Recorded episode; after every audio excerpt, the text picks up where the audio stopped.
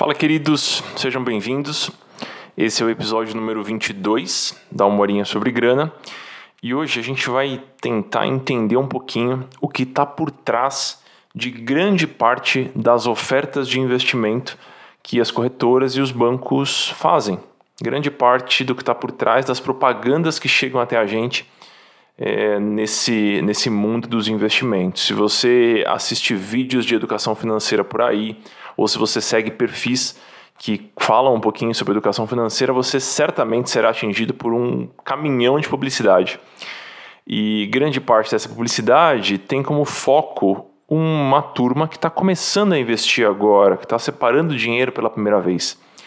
E aí surge uma classe muito específica de investimento, que são investimentos que têm liquidez, e esses investimentos eh, começam a sofrer pequenas variações, e essas pequenas variações fazem com que muitas dúvidas surjam. Então eu costumo abrir é, meu Instagram para perguntas toda segunda-feira, né? E nas últimas quatro, cinco segundas-feiras, ah, um terço das perguntas eram: Ah, Muri, esse banco amarelo está oferecendo um investimento aqui com liquidez diária que paga 100% do CDI. É bom ou é ruim? Ah, Muri, tem outro banco aqui, que é o Banco Azul, que está oferecendo 105% do CDI. Isso é bom isso é ruim? A Muri chegou um banco verde aqui oferecendo 200% do CDI com liquidez diária. Pelo amor de Deus, isso é muito maravilhoso, não é? Eu vou tentar explicar um pouquinho como é que isso funciona. Mas antes da gente entrar é, na, na, questão, na questão de hoje, né, no nosso tema de hoje aqui, eu queria dar alguns recados e compartilhar uma mensagem com vocês. Vou começar pelos recados. Em abril, dia 6 de abril, eu abro vagas para o Dinheiro Sem Medo e para o Finanças para Autônomos, que são meus dois programas de acompanhamento. Então, se você me acompanha já há algum tempo, você já sabe um pouquinho de que se trata. E se você está chegando agora, primeiro, seja bem-vindo. E segundo, dá uma olhadinha lá em amuri.com.br, que você vai, vai encontrar grande parte das, das informações sobre os programas. Lá em cima tem acompanhamento online.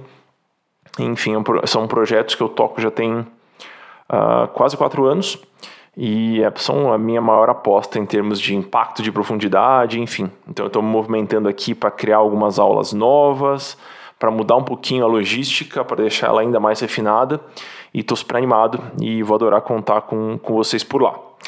Esse é o primeiro recado. O segundo, iniciaremos uma nova temporada desse podcast, amigos. É, vai continuar aparecendo um áudio de WhatsApp? Vai continuar aparecendo um áudio de WhatsApp. Mas agora vai ser um áudio de WhatsApp semanal, pelo menos pelo primeiro trimestre desse ano, de 2021, e eu vou contar com alguns convidados, vocês vejam só. Então eu estou gravando isso aqui no dia 13, que é uma quarta-feira, e vocês estão recebendo esse episódio no dia 14, que é uma quinta-feira, e na próxima quinta-feira a gente começa essa nova temporada que vai contar com alguns convidados. Estou super animado, super empolgado com tudo. É um negócio que eu adoro fazer, mesmo mantendo tudo tecnicamente muito simples. É um conteúdo que eu, que eu produzo com, com todo carinho e eu espero que vocês gostem. É, esse foi o meu segundo recado. Terceiro, é, se você está querendo acompanhar mais o meu trabalho, considere assinar a newsletter, porque é lá que eu costumo enviar em primeira mão e de maneira mais organizada o conteúdo que eu estou produzindo por aí as colunas que eu escrevo no Valor Invest, os episódios do podcast, enfim, peças que eu solto por aí, entrevistas que eu dou por aí, participações que eu faço por aí. Eu costumo colocar lá na newsletter porque é um lugar onde eu posso escrever blocos de texto sem ser julgado. Porque no Instagram você tem lá as restrições de conteúdo e, enfim, é, é tudo, tudo mais difícil, né? Tudo mais barulhento, cheio de publicidade no meio. Então a newsletter eu fico mais à vontade para escrever mais longamente e então se você gosta da abordagem, talvez seja um bom, um bom caminho. Esses eram os meus recados. E aí uma segunda, um, um segundo ponto que eu queria, queria mostrar para vocês antes da gente estar no conteúdo é eu gravei um vídeo no meu Instagram é, com alguns comentários sobre o ano de 2020 e sobre as análises que a gente pode fazer sobre a nossa vida financeira em 2020, que foi um ano assim extremamente peculiar, dolorido, acho que para todo mundo. Então, eu vou dar play no áudio desse vídeo agora. São sete minutos de, de áudio. Se você quiser passar para frente, fica à vontade, mas eu te prometo que é uma mensagem muito relevante. Além dos meus agradecimentos no começo, que eu acho que são muito importantes também, porque vocês foram assim, imprescindíveis para fazer meu ano ser menos pior, eu acho que tem algumas mensagens lá, alguns pontos que eu toco que valem muito a pena de serem vistos. Então, vou dar play nele agora e a gente volta já. Fala amigos, como estamos? Estou passando aqui por dois motivos. Primeiro, porque eu queria desejar para vocês um bom finzinho de 2020, um bom início de 2021. Queria muito, muito, muito agradecer por todas as mensagens, por todas as trocas, por todo o carinho, por todo o cuidado, enfim, pela companhia durante esse ano lastimável que a gente enfrentou. Quando estourou a história da pandemia, quando a gente entendeu a dimensão do que a gente ia enfrentar, tava eu, a Gabriela e o Jorge de favor na casa de amigos. Eu tinha acabado de abrir turmas do Dinheiro Sem Medo e do Finanças para Autônomos. Então, basicamente, tinham 250 pessoas esperando as minhas movimentações e eu não conseguia sentar no computador 10 minutos para me concentrar, porque eu estava sempre preocupado com alguma coisa. E quando eu olho agora para esse ano profissional, eu vejo que foi um, um, um, privilégio gigantesco. Assim, teve uma época, acho que finzinho de março, que a gente fez plantão diário dentro dos programas de acompanhamento e, e assim fazia por conta das pessoas, claro, porque é, é a ideia ajudar o máximo possível as pessoas estão lá. Mas eu fazia também muito por mim, porque de certa forma era um jeito de eu manter a minha saúde mental minimamente no lugar. Então, quando eu estava ali envolvido com as pessoas, isso acontece no Instagram também, quando eu estou trocando mensagem com vocês nas, nas caixinhas de pergunta e resposta, ou nas mensagens no Instagram, isso acontece também. Quando eu estou envolvido com a vida financeira ou a vida de vocês de maneira geral, é, é um período em que eu não estou olhando para meu celular com medo da minha mãe mandar uma mensagem, ou do meu pai mandar uma mensagem, ou de algum amigo querido mandar uma mensagem falando que alguma tragédia aconteceu por conta do Covid. Então, muito obrigado. Eu me sinto muito, muito cuidado, muito, muito querido. Mesmo não. Mesmo não, não, não é isso que eu quero dizer, mas eu não sou um digital influencer, eu não converso com 30 milhões de pessoas é, todos os dias, mas eu estou exposto aqui na internet, né? Vocês acompanham um pedaço da minha vida, enfim, meu trabalho, uma parte grande do meu trabalho envolve expor conteúdo, expor conceitos que eu acho que são benéficos para as pessoas.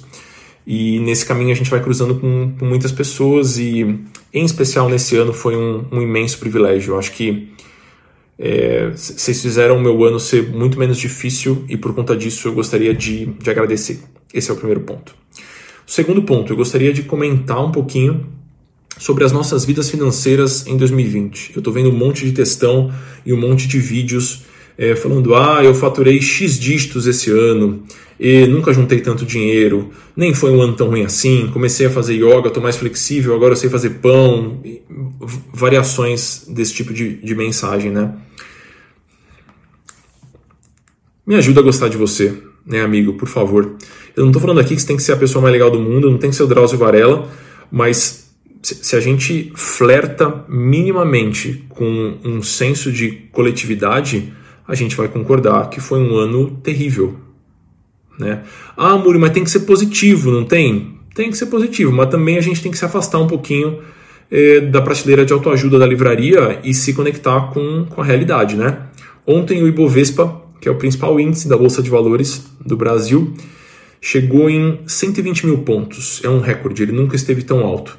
Se a gente pegasse cada um desses 120 mil pontinhos e desse para cada pessoa que morreu por conta da pandemia, a gente já está devendo ponto para um monte de gente. Então, não estou falando que a gente tem que se afundar em amargor, mas é, é importante a gente ter um pé no chão, né? A gente se conectar com a realidade, com os fatos, com o que está acontecendo. Né? E como é que a gente conecta esse ponto com a nossa vida financeira? É, na minha opinião, estamos exaustos. Eu, pelo menos, estou exausto. Não sei como é que vocês estão, mas eu estou exausto, estou cansado. Quando a gente está cansado, quando a nossa, quando a gente está exaurido por conta de tantas coisas com as quais a gente está lidando, a gente toma decisões piores. A nossa disponibilidade cognitiva para lidar com as diversas áreas da vida não é setorizada, infelizmente. A gente não tem uma caixinha que é a nossa disposição para lidar com a nossa vida financeira, outra caixinha para lidar com os relacionamentos, outra caixinha para lidar com a nossa alimentação. Não é assim. Vem tudo de um lugar só. E é comprovado muitas vezes, cientificamente, com experimentos muito bem controlados e muito bem feitos e muito bem explicados, que quando a gente está cansado, quando a gente está exausto, quando a gente está lidando com muita coisa, nós tomamos decisões piores. Então, se por um acaso você não está nesse grupo de pessoas que está sentindo que o ano foi maravilhoso, que juntou um tantão de dinheiro e tudo mais, esse vídeo é só para dizer que isso é compreensível, que isso é esperado, que é normal, você não está sozinho. Então a gente está exausto, a gente está cansado e a gente toma decisões piores por conta disso. Então, se você comprou 16 cursos e não fez nenhum, se você é, começou a ler 13 livros e não terminou nenhum, se você assistiu trocentos vídeos meus aqui no Instagram e não colocou nada em prática, eu só estou querendo te dizer que isso é compreensível, você só está cansado. E cansado, a gente tem muita dificuldade em tomar boas decisões. Quando a gente analisa descansado uma decisão que a gente tomou cansado, a gente fala, porra, é lógico que eu tinha que ter feito outra coisa. Mas naquele momento, com as ferramentas que você tinha, com a disponibilidade cognitiva que você tinha, você fez o que deu para fazer. Essa é real. Não estou defendendo aqui que a gente tem que se martirizar e falar, é, é isso mesmo. O Amuri falou que a gente toma decisões ruins quando a gente está cansado. A gente está exausto porque cada vez que abre o portal de notícia tem mil pessoas que morreram no Brasil. Então eu vou aqui comprar essa sanfona online porque está em promoção e depois, quando a pandemia passar, eu faço meu planejamento financeiro. Não é por aí. Eu só estou dizendo que, em especial nessa, nesse momento que a gente está enfrentando, é fundamental que a gente tenha uma dose extra de, de cuidado, de carinho, de, de, de compreensão com os nossos números, com os nossos planos, com a nossa vida é, de maneira geral. Então esse vídeo é só um é só um abraço dizendo que você vai ter outras chances de voltar a olhar para os seus objetivos, para a sua vida, para o jeito que você está se organizando, para os seus números, enfim. A gente vai seguir. É, se tudo der certo, com alguma sorte, em alguns meses teremos vacinas. A gente vai poder voltar a se encontrar, a gente vai poder voltar a levar vidas socialmente saudáveis. É isso que eu estou querendo dizer aqui. Tá bom? Fiquem bem, queridos. Juízo, pelo amor de Deus. Está acabando o ano. Sem aglomerações hoje, né? Bom senso, um tiquinho de bom senso. E ano que vem estaremos aqui. Espero que muito juntos e muito próximos. Muito obrigado por tudo de novo. Tem sido um, um prazer dividir essa jornada com vocês. Tá bom? Fiquem bem aí. Beijão. De volta por aqui, queridos. Era isso que eu queria compartilhar. E agora vamos lá a, aos nossos pontos de hoje. É, a gente vai conversar um pouquinho então sobre essa nova safra de investimentos, essa abundância de opções que agora a gente tem. E para entender um pouquinho é, o que, que a gente está vivendo hoje, é importante que a gente entenda como era o cenário dos investimentos no Brasil até poucos anos atrás, coisa de 5, 10 anos. A gente tinha no banco a nossa única referência.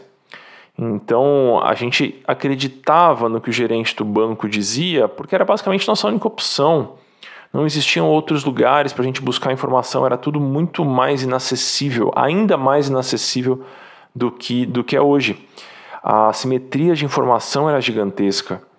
Então é como o banco está oferecendo aquelas opções, aqueles investimentos, eles têm toda a informação e a gente está lá meio que arranhando, tentando entender alguma coisa daquelas letras miúdas é, dos contratos de investimento, tendo que confiar numa pessoa que a gente nunca viu, não tinha, uma, não tinha uma grande competição também no Brasil, então é como se o universo financeiro brasileiro fosse comandado por cinco, seis instituições que basicamente faziam o que queriam. E eles não, não, tinham, não, não tinham outros, outros players, outras instituições que não esses quatro, cinco, seis bancos que podiam oferecer coisas para as pessoas comuns que não são multimilionárias. Então a gente enfrentava esse cenário e era muito natural que surgissem umas ofertas de investimento que se a gente pensa hoje, fala, meu Deus do céu, como é que as pessoas compravam essa tranqueira? Mas isso acontecia. Então o banco oferecia fundo de investimento que rende 60% do CDI, 70% do CDI. Vendia CDB, que é um título bancário, né? Que paga 70, 75, 80, 85% do CDI, quando vendia algo que pagava 90% do CDI, achava aquilo uma coisa maravilhosa, é como se o gerente estivesse fazendo um super favor para você. Então, isso era uma, uma realidade até pouco tempo atrás. Então, se eu estou falando aqui termos que para você são difíceis de entender, volta um pouquinho, é, termine de escutar isso aqui primeiro e depois dá uma olhadinha é, nos outros episódios da Horinha Sobre Grana que eu passo por alguns conceitos, né? Além disso, em amuri.com.br tem lá um beabá, lá nos especiais tem como começar a investir do zero. E aí eu monto uma trilha que pode ser interessante para quem não domina ainda esses conceitos mais básicos. Vamos lá. O Tesouro Direto se popularizou com isso, um dos títulos do Tesouro, que é o Tesouro Selic, que é um título muito popular, com liquidez basicamente diária, ele é um título super fácil de entender, ele rende basicamente a taxa Selic, que sofre alterações de maneira mais lenta. Então ele é um título muito previsível e ele começou a fazer frente com os CDBs que os bancos ofereciam. Vejam que coisa curiosa, passou a não fazer muito sentido eu comprar um CDB do banco que está me pagando 80% do CDI, se eu posso comprar, por exemplo, o Tesouro Selic, que paga 100% do CDI. Então surge uma opção. até então, essa opção era acessível através dos bancos. Então você ia lá, vinculava a sua conta do Tesouro Direto com a sua conta do banco e conseguia acessar o título do Tesouro, o que já foi um grande avanço, um imenso avanço. Então, você podia comprar o Tesouro Selic, recebia 100% do CDI, não tinha lá grandes dores de cabeça, porque é um crescimento mais linear, é um negócio mais previsível, e aí você não precisava ficar esmolando para o seu gerente do banco essas opções de, ah, por favor, será que não tem aí um CDB que rende 100% do CDI? Aí o gerente falava, não, só se você tiver 500 mil reais investidos no banco, ou só se você tiver um milhão de reais investidos no banco. Então vejam, não era uma conversa fácil de se ter. Surgiu o Tesouro Selic, surgiram outros players no mundo financeiro brasileiro. Surgiram empresas menores que ofereciam alternativas de investimento, as corretoras se popularizaram, começou a surgir uma abundância de opções. Começou a ficar muito comum o tal do 100% do CDI. Então, ah, surgiu um banco rosa falando, então, pessoal, o dinheiro que você coloca aqui, ele já está rendendo 100% do CDI para você não ter dor de cabeça.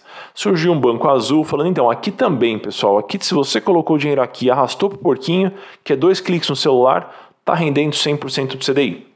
Né? O CDI e a Selic são coisas diferentes, mas eles andam bem coladinhos. Então, grosseiramente falando, para facilitar o entendimento, a gente vai considerar a mesma coisa. Então, se a gente está contando com uma Selic de 5% ao ano, a gente vai considerar que 100% do CDI, 5% ao ano também. Ah, e 110% do CDI, Amuri? Só fazer a continha, vai dar 5,5% é, ao ano, né? se a Selic tiver a 5%. Então vamos lá, começaram a surgir essas opções. E aí as corretoras foram lá e falaram: então, pessoal, se você, as corretoras e os bancos, né? Se você deixar o dinheiro travado aqui por um ano, você vai receber 110% do CDI ou 120% do CDI. Os investimentos que pagam mais do que o CDI começaram a se tornar mais acessíveis. Começou a surgir uma briga pelo dinheiro do consumidor, pelo dinheiro do cidadão. Então eu tenho ali meu dinheirinho, é, e eu posso colocar em qualquer instituição, porque agora é tudo muito mais fácil. Você cria conta num banco se você deixar o RG cair na porta. Ou então você puta, entra no site ali de uma corretora, em coisa de uma hora você tem a conta aberta e pode acessar uma infinidade de investimentos. Começou a surgir essa competição. E aí vamos lá, a gente está nesse cenário amadurecendo o mundo dos investimentos no Brasil, logística mais fácil, todas as corretoras e bancos oferecendo apps no celular, o internet banking hum, popularizadíssimo. Então eu tenho alunos, alunos bem mais velhos é, que não tinham costume de utilizar a internet banking para basicamente nada, agora falam, não, eu nem vou no banco mais, eu só abro a internet, pago meus boletos, olho meu investimento, meu dinheirinho guardado ali, está tudo bem. Então começou a ficar tudo um pouco mais fácil com relação à logística. Existe um viés na psicologia econômica amplamente estudado chamado viés do status quo. Ele basicamente enuncia que nós somos um pouco preguiçosos, que basicamente o que tá fica, porque dá trabalho mudar. O que, que os bancos começaram a perceber? Que se eles conseguem criar um laço de confiança com as pessoas. Quando elas estão começando a própria vida financeira, quando elas estão começando a montar os primeiros pés de meia, então ela está fazendo a primeira poupança da vida, está começando a juntar dinheiro agora, está começando uma carreira. A chance dela continuar no banco por alguns anos, porque dá preguiça de sair, é muito grande. Então veja que, que, cenário interessante, né? Os bancos começaram a brigar pelo início da nossa vida financeira, pelo início da nossa formação de reserva. Porque a conclusão e a hipótese que, enfim, na minha opinião, vai se validar é que se a gente começa em algum lugar, a gente tende a ficar nesse lugar. Então eles começaram a brigar pelos primeiros investimentos e começaram a oferecer outras opções para a gente. Então, entendam que esse é o cenário em que a gente se encontra hoje. É como se os bancos e instituições financeiras e corretoras e fintechs, elas estão brigando pelos nossos primeiros dinheiros, porque eles sabem que a gente tende a continuar lá, uma vez que a gente já começou a poupar dinheiro por lá. Aí depois eles vendem outras coisas, vendem empréstimo, vendem, sei lá, XPTO, consórcio, outros investimentos, conta corrente, cartão de crédito, relógio capital, o que for. Então, o ponto é começar a criar esse vínculo de confiança. E isso está se manifestando muitíssimo nas últimas semanas, nos últimos meses. Começaram a surgir umas ofertas malucas de investimentos com liquidez diária, que são basicamente os investimentos que as pessoas utilizam para começar a formar as primeiras reservas.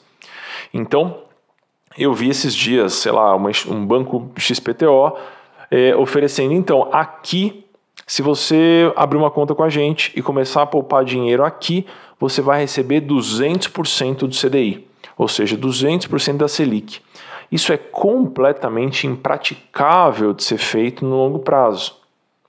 Mas, por algum tempo, uai, o banco está lá, está meio que tá pagando para ter você lá por algum tempo neste início de vida, porque ele está apostando que uma vez que você esteja estiver lá, uma vez que você está lá, é, fica fácil dele te manter lá e te oferecer outros produtos que para ele vão ser muito rentáveis.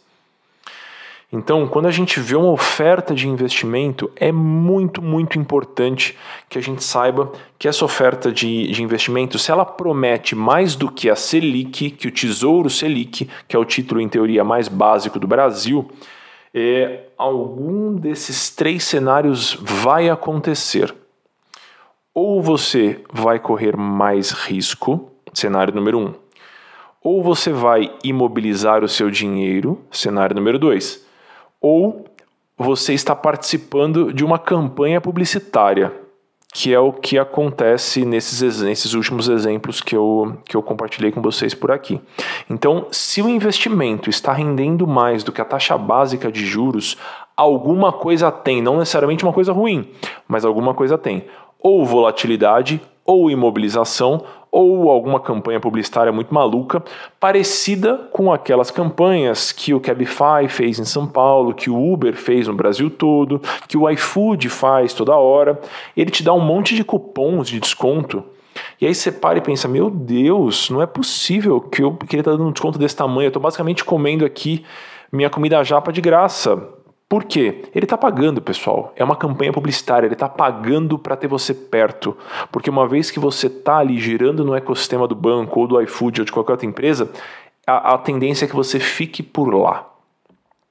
Mas, Amuri, é um problema eu tá num investimento que tem volatilidade, ou no investimento que trava meu dinheiro, ou eu participar dessa tal campanha publicitária, não é um problema, mas é importante que você saiba que isso está acontecendo é, no final do dia é o seu dinheiro que está lá, né? É a, é a, sua autonomia que está em jogo. Então é importante que você saiba, não é um problema você ter volatilidade na carteira e também não é um problema você imobilizar dinheiro, mas isso tem que ser administrado.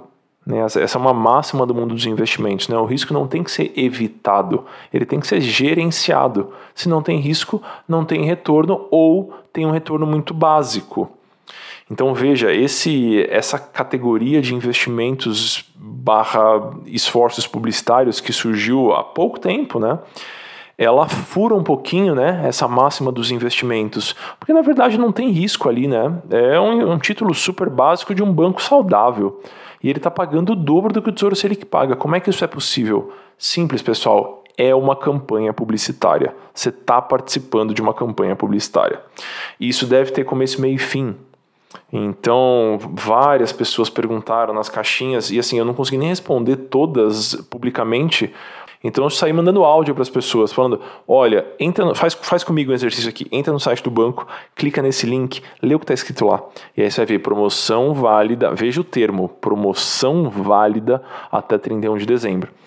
É insustentável para uma instituição financeira oferecer sem risco algo que está muito acima do título básico de um país, no nosso caso, do Tesouro Selic.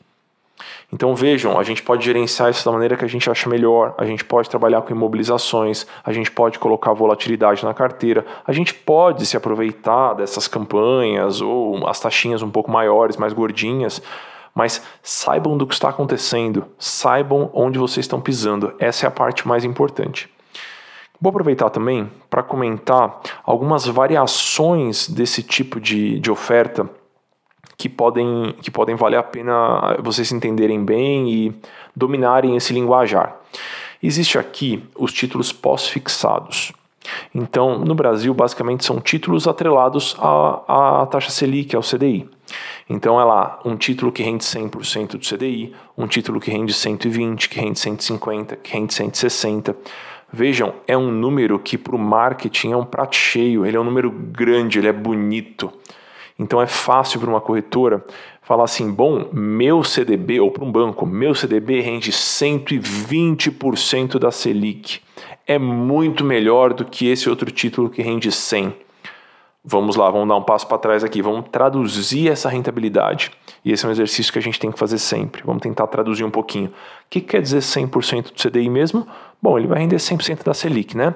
Se a Selic é 2 hoje, que esse é o valor enquanto eu estou gravando esse podcast, a Selic está em 2% ao ano. Se a Selic é 2 hoje e esse CDB rende 100% do CDI, esse CDB vai render 2%. E se for 120% do CDI? Quanto que esse título vai render? Bom, ele vai render esses 2% mais 20%, que significa que ele vai render 2,4%. É bastante, Amuri? Olha, é 0,4% a mais em cima de um montante que, na minha opinião, não deveria ser grande. Por quê? Porque a gente vai manter com liquidez, vai manter acessível, vai manter para o curto prazo um pedacinho do que a gente está guardando, né? Se você já montou a sua reserva de emergência, já está satisfeito com ela, a partir dali você não vai usar Tesouro Selic, você não vai usar esses títulos mais básicos do banco, você vai buscar alternativas mais interessantes. O que eu acabo vendo por aí é um pessoal se estapeando por conta de 5% a mais é, em cima do CDI. Então, ah, esse aqui é 120, esse aqui é 125, rende mais. Amigo, isso vai dar alguns centavos no mês. Ah, amor, tem gente que, que esses centavos fazem diferença para muitas pessoas. De fato, pessoal, eu, eu sei o país que eu estou morando. Mas não é com essas pessoas que eu estou conversando. Eu estou conversando ali com você que separou 10 mil reais ou 15 mil reais na sua reserva de emergência e de verdade, esse 0,4 ao ano não vai valer a sua dor de cabeça. Essa é a real. A diferença é muito pequena por conta de toda a logística que isso vai demandar. E a nossa disponibilidade cognitiva é limitada. Então eu prefiro que você fique com uma opção acessível, que você começa agora e monta esse negócio e desempaca desse pedacinho da reserva de emergência e a partir daí você vai estudar outras coisas. Você vai estudar títulos de longo prazo atrelados à inflação, você vai estudar um pouquinho de renda variável, você vai mergulhar em outras áreas dos investimentos que essas sim vão gerar no longo prazo uma diferença de rentabilidade significativa e não ficar brigando por conta de 10 ou 20% em cima do CDI, sendo que o CDI está pagando 2% ao ano. Então, é uma conversa diferente da que a gente teria lá em 2016, 2015, 2016, que a gente estava com uma Selic a 14. E aí 10% a mais em cima de 14, porra, é 1,5%, é bastante coisa. 20% a mais, putz, é quase 3%, é muita coisa. Mas agora, pessoal, isso aí só serve para fazer campanha publicitária de corretora. Eu tenho conta em basicamente todas as corretoras, as, as maiores pelo menos do Brasil, porque os alunos me perguntam coisas das corretoras e eu vou criando para poder ajudar, para poder ver as telas, poder analisar os investimentos junto com os alunos. E eu estou vendo basicamente todas elas estampando números grandes na tela como se fosse a última bolacha do pacote. E se a gente traduz a rentabilidade, é, a gente vai ver que não é tanta coisa assim, que talvez não valha tanta mobilização. Então eu queria trazer esses dois pontos para vocês, né? Vocês entenderem a questão é, de que essa oferta acima da Selic, sem risco e sem imobilização, é uma campanha publicitária. Esse é o primeiro ponto. E o segundo é, vejam, analisem com bastante calma se isso vale o tempo de vocês, essas pequenas alterações de rentabilidade. Tem um texto é, foi o texto que mais rodou ano passado na minha coluna do Valor Invest, que é a rentabilidade dos seus investimentos não vai mudar a sua vida.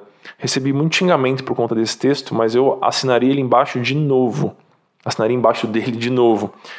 É, o que vai mudar a sua vida financeira é o dinheiro que você vai receber do seu trabalho. Se você não é um investidor profissional, o que vai mudar a sua vida financeira é o aporte que você vai fazer na sua carteira de investimentos. A rentabilidade é um acelerador, é algo muito desejável. Eu acho que a gente tem que estudar. Eu basicamente dedico a maior parte do meu tempo acordado à educação financeira e eu fico ensinando isso o dia inteiro.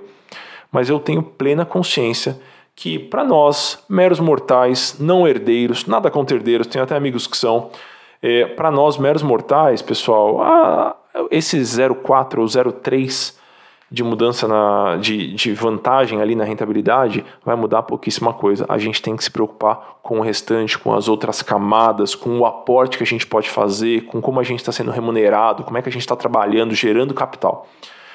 Então, queria trazer essas reflexões para vocês para tentar clarear um pouquinho, né, deixar isso um pouquinho mais, mais fácil de entender, para que vocês tenham condições de avaliar as ofertas que as corretoras estão fazendo, as propagandas que as corretoras estão fazendo. Muitas vezes as corretoras acabam fazendo é, fazendo conexões ou fazendo campanhas junto com educadores financeiros na internet. E aí aquele cara faz um baita barulho, como se o que ele estivesse te oferecendo ali fosse putz, o, o, o graal, o santo graal sendo que na verdade é só um investimento comum, pessoal. Então vale a pena estudar, vale a pena mergulhar um pouquinho e vale a pena ter clareza sobre o que de fato é importante nesse universo dos investimentos. Tá bom? Eu espero que a próxima temporada do Da Uma sobre Grana, desse podcast, consiga clarear um pouquinho. A gente vai ter alguns episódios que falam sobre os investimentos, a gente vai ter também é, outros episódios que vão falar mais sobre planejamento, que vão tentar mergulhar em outras áreas relacionadas ao universo do dinheiro. Estou super animado por aqui. E se o que eu falei neste episódio pareceu meio complicado demais, se os termos aqui ainda são muito complexos, se você ainda não mergulhou na parte mais básica, eu realmente sugiro que você entre lá agora em amuri.com.br, é, vai lá em cima em especiais e ele tem lá como começar a investir do zero. Você vai ver uma trilha de conteúdo bem ordenadinha onde você vai poder aprender muita coisa e, e começar de fato do zero, né? De uma perspectiva autônoma e não vinculada a nenhuma instituição. O que, na minha opinião, é, tem muito valor, faz muito sentido, né? A gente vai estar aprendendo a parte técnica, a parte básica, com alguém que não vai estar recebendo para indicar X ou Y. Então é isso por hoje, queridos. Espero que vocês fiquem bem por aí.